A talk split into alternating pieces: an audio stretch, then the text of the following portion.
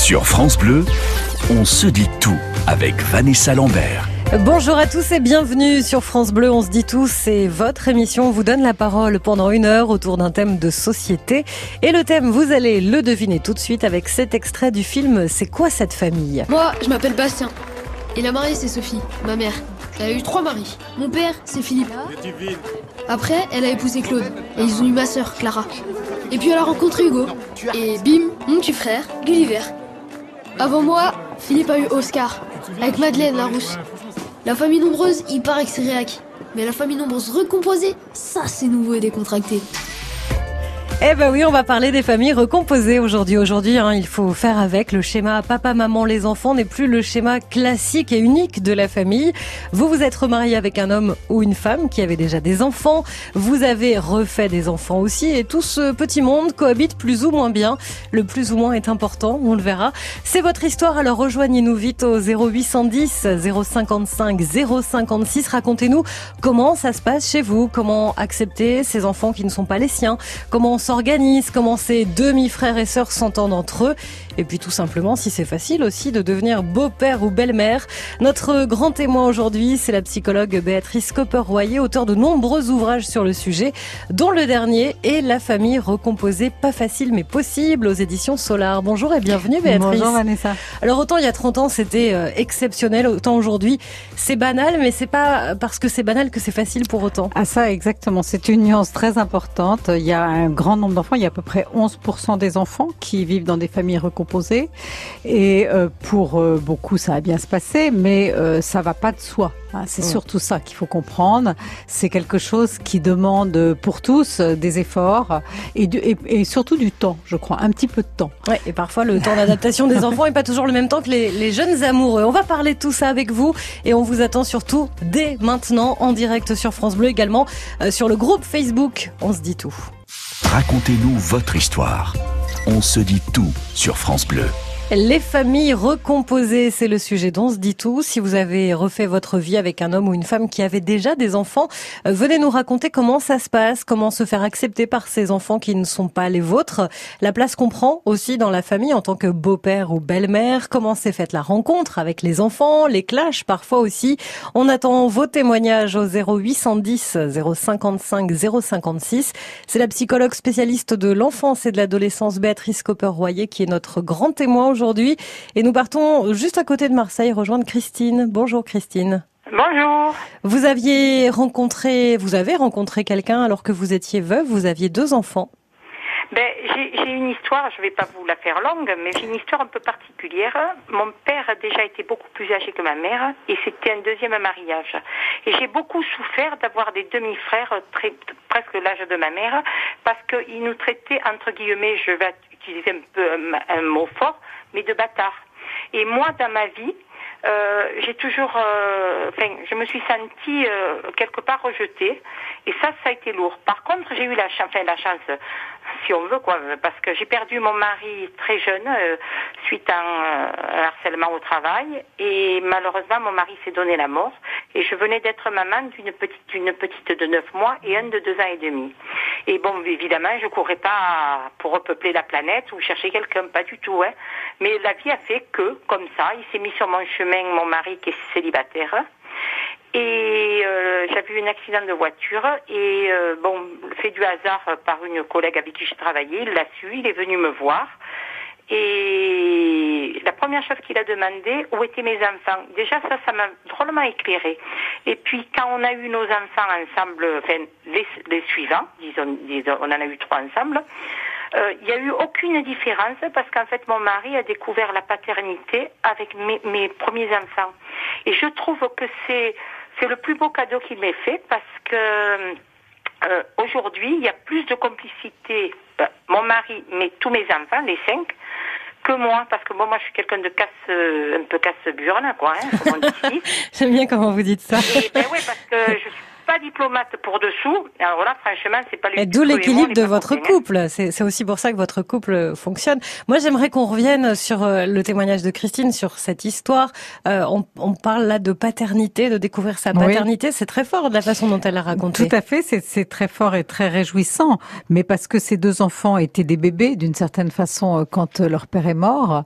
Et ce, ce, cet homme a, a pris effectivement sans, sans trop de difficultés, et parce que il, il, il en avait aussi envie, euh, et que sa, sa, sa compagne le, lui laissait la place, euh, il a pris donc euh, une place paternelle et il a assuré une fonction paternelle. Les enfants étaient tout petits, donc euh, évidemment qu'il a découvert à travers eux finalement le bonheur d'être père, les responsabilités, les responsabilités, etc. Et c'est vrai qu'il n'y avait pas le, le, père des enfants étant décédé, il n'y avait aucune rivalité possible et donc la place était complètement libre. Parfois c'est compliqué quand un des parents est décédé pour les enfants quand ils sont un peu plus grands notamment. Quand ils sont plus grands. Les enfants petits demandent qu'une chose, c'est qu'on les aime et qu'on et, et, qu'on s'occupe d'eux. Euh, quand les enfants sont plus grands, quand un parent euh, meurt et que l'autre refait sa vie, il peut y avoir comme ça euh, une peur assez forte de trahir le, le parent décédé et, euh, et, ça peut être compliqué pour le nouveau venu, le compagnon ou la compagne qui qui tout d'un coup fait éruption dans dans ce, ce, ce couple qui s'est reconstitué euh, parents seuls, euh, Avec les enfants, euh, et, et, ça peut être assez difficile. Merci Christine de nous avoir appelé. On continue de parler de la famille recomposée avec des schémas complètement différents. Alors on l'a entendu, Christine était veuve avec des enfants. Vous avez peut-être croisé le chemin d'un homme ou d'une femme qui avait déjà des enfants. Vous aussi, peut-être pas. Vous en avez fait ensemble. S'il y a des enfants qui ont grandi, qui nous écoutent et qui veulent témoigner aussi sur ce qu'est la famille recomposée quand on est enfant, adolescent, venez nous rejoindre également. 0810 055 056.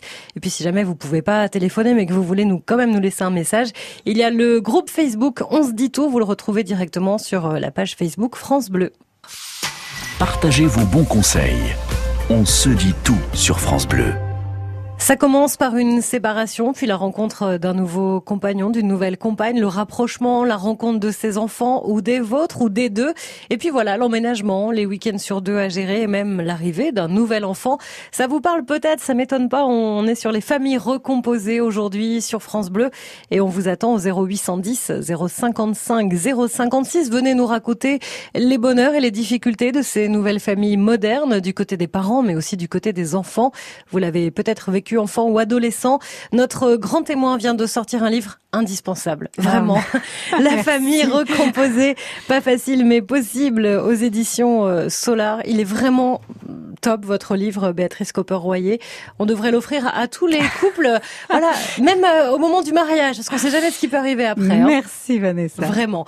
On va accueillir Noël en Haute-Vienne. Bonjour, Noël. Bonjour. Alors vous, la famille recomposée, ça s'est plutôt bien passé, on va le dire comme ça. Euh, oui.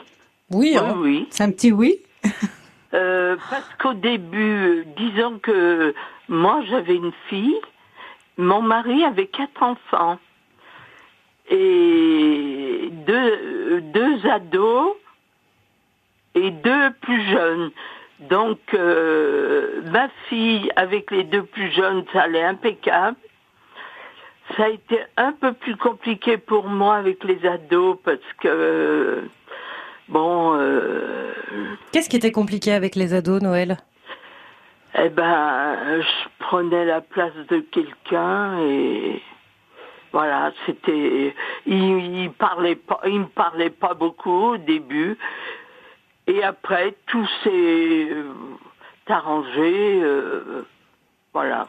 Cette indifférence dont parle Noël, on le retrouve beaucoup dans les dans les témoignages dans votre livre, Béatrice, surtout chez les adolescents. Chez les adolescents, parce que l'indifférence, c'est aussi une façon d'être très agressif. C'est une espèce de d'agressivité passive, mais euh, c'est très compliqué pour un beau-parent d'être nié comme ça un peu euh, par un, un, un enfant qui a qui euh, qui fait comme si vous existiez pas en réalité, mmh. et donc qui est dans une espèce de de, de, de déni de la réalité. Euh, c'est vrai que ça s'apaise avec le temps, euh, et Noël nous le, confirme, mais c'est plus compliqué euh, de faire éruption dans la vie euh, d'adolescent que dans la vie d'enfants plus petits qui ont besoin qu'on les aime et, qui ont, moins ce, cet esprit critique par rapport aux adultes. On le découvre aussi dans votre livre. c'est une façon aussi pour les enfants de se protéger vis-à-vis de leurs propres parents. C'est plus facile d'être méchant avec le beau-père ou la belle-mère que de l'être avec son papa ou sa maman à qui on en veut quand même un peu. Ça c'est vrai parce que à l'adolescence il y a un travail de distanciation à faire avec les parents et ce travail de distanciation euh, peut les angoisser, peut leur faire peur. Et donc euh, trouver comme cible euh, un beau-parent, c'est moins dangereux. Donc en fait, ils, ils, ils attaquent le beau-parent et notamment la belle-mère, qui est quand même, on pourra en reparler, mais qui a une place pas facile. Ils attaquent la belle-mère et, et, comme ça ils protègent leur mère. Donc en fait, ils font l'impasse un peu de ce conflit parental avec leurs parents et, et ça les arrange. Mm. Et puis parfois il y a des papas qui veulent absolument pas rentrer dans ce conflit aussi. Alors les pères effectivement là ils ont un rôle à jouer parce que euh, à, avoir trop peur du conflit, euh, souvent ils le maintiennent et euh, leurs compagnes se plaignent souvent quand même de, de cette espèce de passivité du père qui laisse faire des choses qui devraient pourtant pas laisser passer quoi. Mm, mm. Comment ça se passe aujourd'hui Noël? Parce que là, j'ai l'impression que c'était il y a longtemps. Vous êtes mariés depuis 30 ans. Comment, comment tous les frères et sœurs s'entendent entre eux aujourd'hui? Euh, euh, Il a tout de suite euh, mis Lola. vous voyez, quand il voyait que c'était un peu compliqué, il allait parler aux deux grands dans leur chambre. Ça se passait comme ça. Et, et après, ben petit à petit, au fil des années. Oui, en bah, grandissant. Ça... Et aujourd'hui, tout le monde s'entend bien? Ah oui Oui, ben voilà, c'est ça qui compte aussi. Ben, voilà, tout le monde s'entend bien, ils se voient entre eux et tout. Et quand on fait des repas de famille, eh ben celui qui peut venir euh, vient, il est considéré euh, pareil. Hein pareil que ma fille, que les autres, j'ai jamais fait de différence. Mm, mm. mais c'est aussi ce qui fait la force des familles recomposées, c'est qu'on n'a pas la même histoire, mais finalement on en crée une nouvelle. Hein. Bien sûr, et c'est ce qui en fait la richesse aussi. Hein. Et quand euh, justement ça marche, il y a une vraie, euh, un vrai plaisir et un sentiment de, de, de réussite comme ça, de grande mm. satisfaction des parents. Merci beaucoup Noël pour votre appel. On vous embrasse à très bientôt sur France Bleu et on continue de parler des familles recomposées puisque c'est le sujet dont se dit tout aujourd'hui. Des moments de vie uniques, des histoires universelles. On se dit tout sur France Bleu. Vivre avec des enfants qui ne sont pas les siens, c'est le sujet dont se dit tout. Aujourd'hui, on parle des familles recomposées avec euh, vos histoires à vous, 0810 055 056. Aujourd'hui, c'est vrai, de plus en plus de couples se séparent, mais du coup, de plus en plus de nouveaux couples se forment avec parfois des enfants d'un côté ou de l'autre ou des deux. Comment présenter ses enfants à son nouveau compagnon, sa nouvelle compagne? Comment se faire accepter par les enfants de l'autre? Comment gérer les crises de jalousie entre tous ces enfants et l'autorité parentale dans tout ça? Les familles recomposées, c'est génial, mais pas de tout repos. Et c'est le sujet dont se dit tout avec euh, Béatrice Copper-Royer, qui est notre grand témoin, auteur de Et la famille recomposée, pas facile mais possible, chez Solar Édition. Et nous partons près de Poitiers maintenant. C'est Corinne qui est avec nous. Bonjour Corinne. Bonjour Vanessa, bonjour à tous. Bonjour. Famille, grande famille recomposée, vous. Hein grande famille recomposée. Vous aviez trois enfants. Oui. Vous avez divorcé. Vous avez rencontré un homme qui avait deux enfants aussi. Voilà, deux grands enfants. Et moi, j'avais deux filles et un garçon. D'accord. Et j'étais pas loin de lui, j'étais à 100 km, mais bon, ben, le hasard a voulu qu'on se rencontre. Quel âge les enfants? Ils avaient quel âge alors, les enfants? J'avais les enfants? 17 pour le plus grand chez, chez Claude. Moi, euh, son fils de 12 ans, moi un fils de 13 euh, ans, une fille de 8 ans et une fille de 6 ans et demi. Ah, joli panel, hein Comment ça s'est passé alors Corinne? Comment vous avez réussi votre famille recomposée? Ça a été dur un petit peu, mais ce qu'on a fait, c'est qu'on a mis 4 ans. On était l'un à côté de l'autre dans deux maisons séparées. On s'invitait les week-ends, les vacances jusqu'au jour où ben, quatre ans on, a mis pour faire euh, le pas et jusqu'au jour où les enfants, deux des enfants nous ont dit mais vous en avez pas assez des deux maisons, les parents, pourquoi on n'aurait pas une seule et même maison? C'est ah. sympa ça.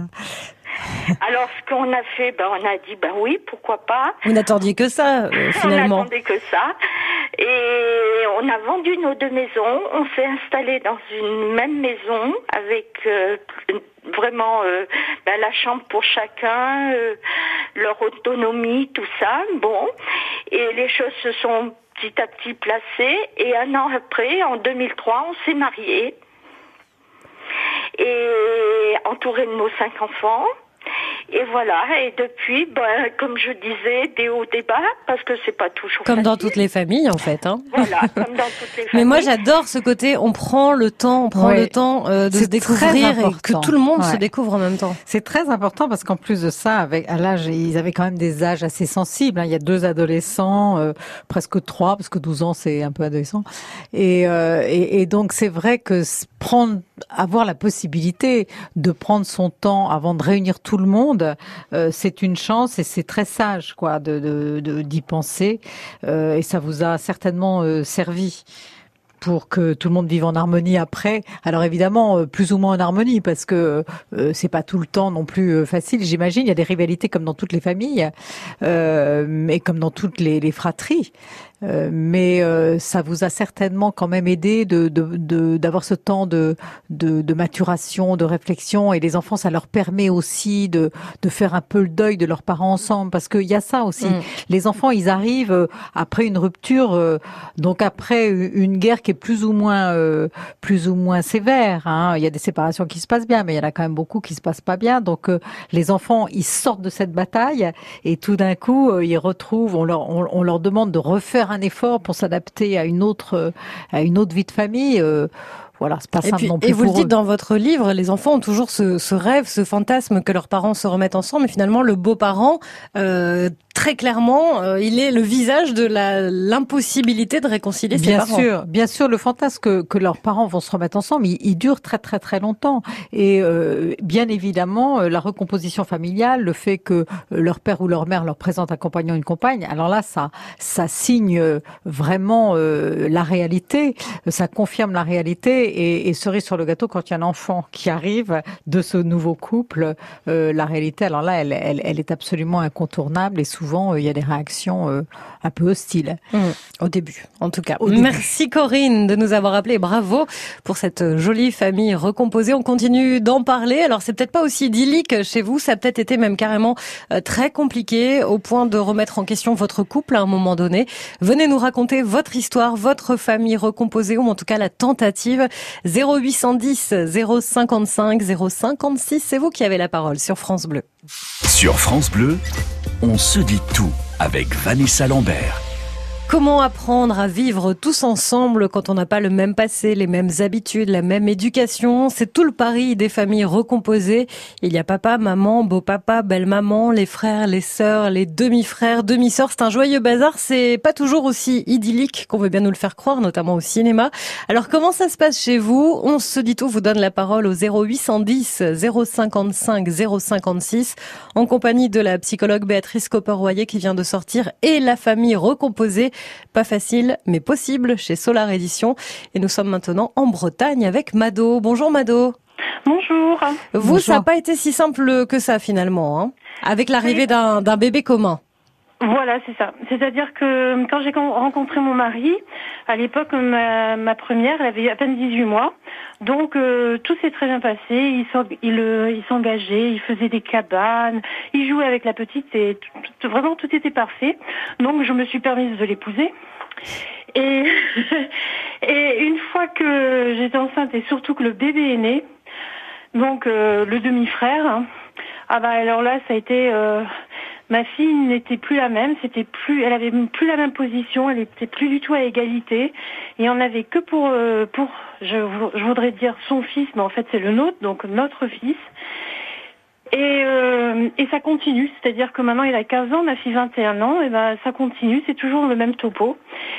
Et c'est comment ça s'appelle? C'était très décevant parce que euh, plusieurs fois j'ai menacé mon mon mari en lui disant s'il continue comme ça, je me tire, je prends les gamins, je me tire. Alors ça ça restait pendant 15 jours, ça se passait Ça allait mieux, ouais. ça allait mieux et après c'était reparti comme à l'an 40 et je pense qu'il le faisait même pas exprès. Mm. C'était plus fort que lui. Et, euh, et j'ai vraiment eu euh, plusieurs fois cette euh, je, que je me trompais pas dans mon, mon sentiment. C'est plusieurs fois on est partis en vacances tous les trois, moi, mon fils et ma fille. Alors les, le premier jour, les deux premiers jours, il fallait cadrer le fils. Une fois, il nous avait fait même le coup en nous disant je veux rentrer à la maison, mais en pleurant, en disant je veux rentrer à la maison, je veux aller voir mon papa. Donc c'était bien le truc. Tout d'un coup, il se sentait plus en sécurité. Hein. Il avait plus, euh, il y avait plus quelqu'un qui le soutenait tout le temps euh, comme ça. Et surtout, trois semaines durant, ça se passait bien. Et quand on rentrait à la maison, une fois, on venait à peine de rentrer, il venait à peine de mettre les pieds dans le couloir, ce gamin, et c'était reparti comme avant. Il avait provoqué une crise avec son sa sœur et c'est sa sœur qui avait tout pris. On comprend, euh, Béatrice, quand Mado parle de déception. Ah oui. Parce que tout était, euh, tout était pratiquement parfait. hein. Oui, c'est c'est c'est une réaction euh, qui est très douloureuse pour elle, qui est très douloureuse pour la petite fille aussi, hein, qui n'a rien demandé à personne et qui se retrouve comme ça face à des comportements d'adultes qui sont euh, quand même assez euh, assez névrotiques quand même, faut bien le dire. Hein. C'est-à-dire c'est une espèce de de folie paternelle comme ça, une espèce de révélation euh, de paternité euh, très excessive sur ce petit garçon euh, qui du coup semble avoir eu tous les droits et euh, et, et donc il y a il y a, y a une injustice euh, très nette. C'est plutôt les mamans qui font ça généralement avec la naissance d'un bébé commun? Pas toujours. Non. Pas toujours. Moi, j'ai vu des pères quand même qui, euh, qui effectivement avaient des réactions comme ça euh, très, euh, euh, très inadaptées hein, face à, à cette, ce genre de situation. Euh, je comprends que, je comprends que euh, Mado, vous ayez été euh, très très déçu et même en colère. Euh, vous auriez peut-être pu éventuellement consulter ensemble. Vous avez essayé ou pas du tout? Vous, avez- vous pouviez en parler ou c'était pas même pas possible? Euh, bah non, c'était euh, je- plusieurs fois on a essayé d'aller en, en consultation. La première fois il y allait et puis après très vite il refusait de continuer. Oui. Donc euh, c'était à moi euh, finalement c'est les, les personnes restantes qui devaient faire le travail pour lui en fait. Oui, Et, parce que ça euh, impliquait probablement une remise en question de lui-même, de, de son histoire euh, personnelle, peut-être avec son père, enfin je ne sais pas, mais euh, certainement, ça, en tous les cas, ça, ça, ça a imposé qu'il qu'il arrive à se poser des questions et à réfléchir. Et Mado, est-ce que votre fille avait toujours des contacts avec son papa? Oui, Oui. c'était pas. euh, bah, heureusement, finalement. Bon, Oui, bah le, ouais. le- le père, par contre, euh, de l'autre côté, c'était tout ce que j'interdisais. Il, pour se faire aimer, il, euh, alors c'était déséquilibré. Il, euh, il, il, il lui donnait, il lui offrait, voilà, et ça continue comme ça. Bon, enfin, donc vraiment, euh, c'était pas facile avec Entre les le beau papa et le beau papa, oui, c'est. Voilà, c'est ça. Mais en fait, euh, moi, je, ce que j'en ai sorti, je me suis dit, des fois, je me faisais penser des fois aux lions. Vous savez, les lions, quand ils prennent un, un nouveau territoire, ils tuent d'abord tous les euh, les petits euh, qui existaient et pour pouvoir, euh, bah, ça me donnait ça me donnait cette impression-là et que c'était plus fort que lui, quoi. Ça Mm. sortait de ses tripes et que, ben, euh, voilà. Et on entend bien aussi le côté lion hein, quand vous parlez avec votre progéniture. Merci Mado. Moi, j'ai- J'essayais de les protéger tous les deux Bah et oui. surtout, il a réussi à ce que à, à monter les frères et les sœurs contre Oui, les ouais, c'est ça qui est et terrible. ça, c'était c'était insupportable pour moi. Mado, merci Vraiment. beaucoup de nous avoir appelés, d'avoir témoigné sur France Bleu. Les familles recomposées, on continue d'en parler, c'est le sujet d'On se dit tout aujourd'hui. Vos témoignages, vos expériences. On se dit tout sur France Bleu. Vous êtes tombé amoureux, tout était formidable, et puis il vous a présenté ses enfants. Parce que oui, dans nos sociétés modernes, il arrive qu'on tombe amoureux d'hommes ou de femmes qui ont déjà eu une vie avec des ex-femmes, des ex-maris, des enfants. Racontez-nous comment s'est passée la rencontre, comment vivre avec des enfants qui ne sont pas les siens, comment se faire accepter d'ailleurs par ses enfants et quelle relation avec l'autre parent. Venez en parler avec nous au 0810 055 056 avec notre grand témoin, la psychologue spécialiste de l'enfance et de l'adolescence, Béatrice Copper-Royer. Et nous partons rejoindre Elisabeth maintenant en Aquitaine. Bonjour Elisabeth. Bonjour Vanessa. Ah, vous êtes donc la méchante belle-mère, si je comprends bien. Ah, j'ai été mais vraiment la méchante belle-mère. C'est vraiment pour prendre l'expression parce que c'est compliqué quand on le vit au quotidien. Oui, tout à fait. Ben, donc en fait, moi j'ai rencontré euh, mon conjoint quand, euh, enfin il y a 10 ans, quand euh, sa fille avait 12 ans, donc au début de l'adolescence. Oui. Et donc euh, elle était une semaine chez son père, une semaine chez sa mère, avec deux éducations, deux styles d'éducation très différents. Et euh, donc c'est-à-dire un côté une mère, euh, enfin, euh, je, je vais pas dire sévère, mais bon, qui, enfin, elle, s'est plainte euh, même que sa mère l'a, l'a pour un oui, pour un non, et de l'autre côté un père, donc c'était la fille unique, et donc un petit peu sa petite princesse, et qui, qui était assez laxiste, on va dire ça comme ça. Mhm. Et la fille avait, enfin sa fille avait une, enfin toujours un fort caractère et donc ben, elle était, enfin c'était pas facile parce qu'en fait moi ayant eu une, une, éducation où mon père a été plutôt, enfin sévère avec nous, je, je comprenais pas, enfin je, supportais pas qu'elle obéisse pas quand on lui demandait de, de faire quelque chose.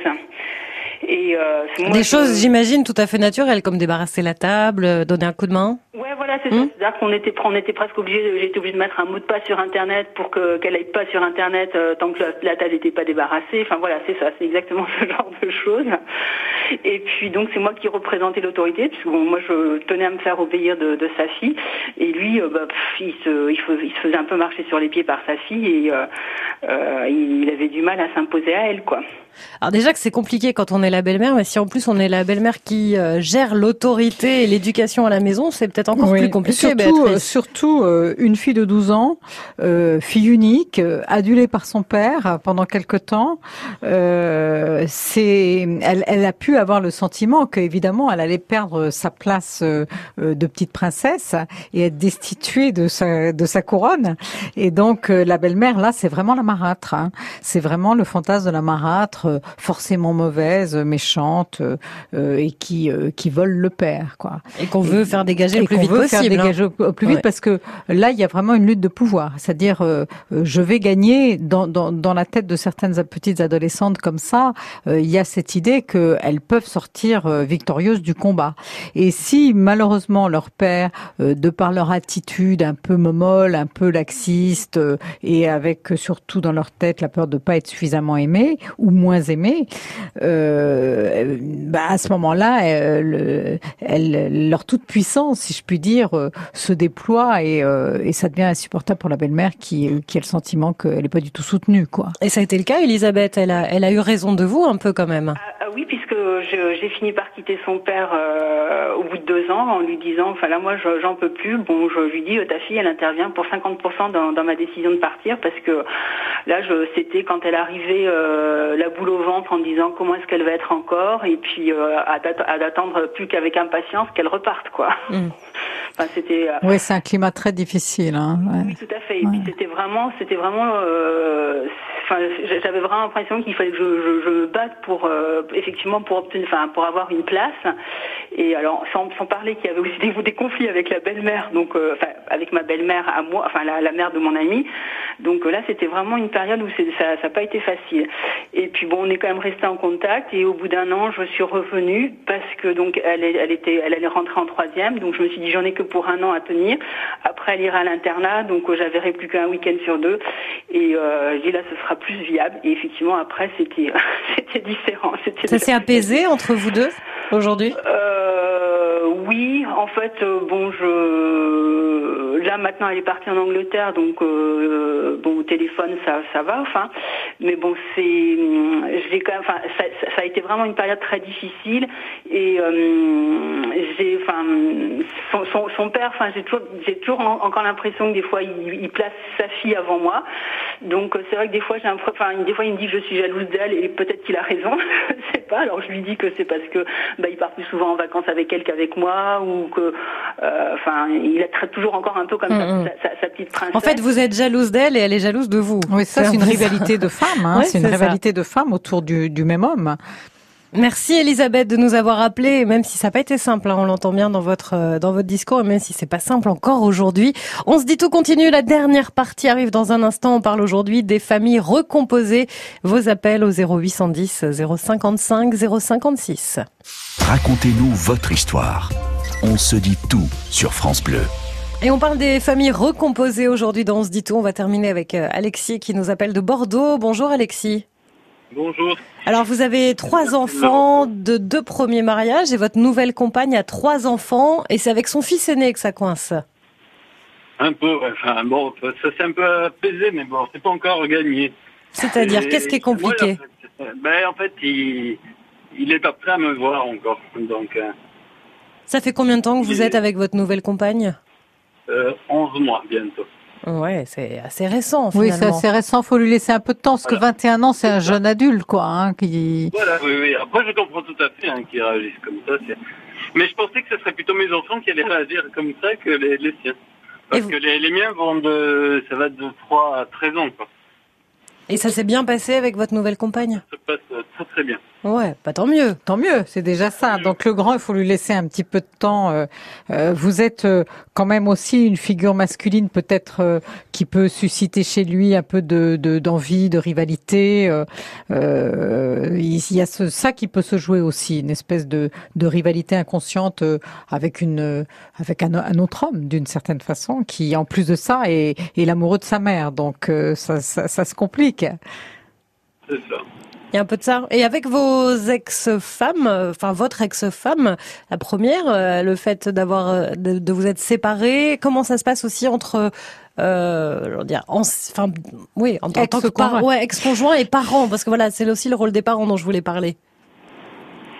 Non, ben, chacun, enfin, ça se passe très bien avec les mamans des enfants. Parce que ben, tout se passe bien, quoi. Il y a- il y a- on se prend jamais la tête pour les enfants. Et avec votre nouvelle compagne, ça se euh, passe bien entre elle et votre nouvelle compagne. Tout à fait.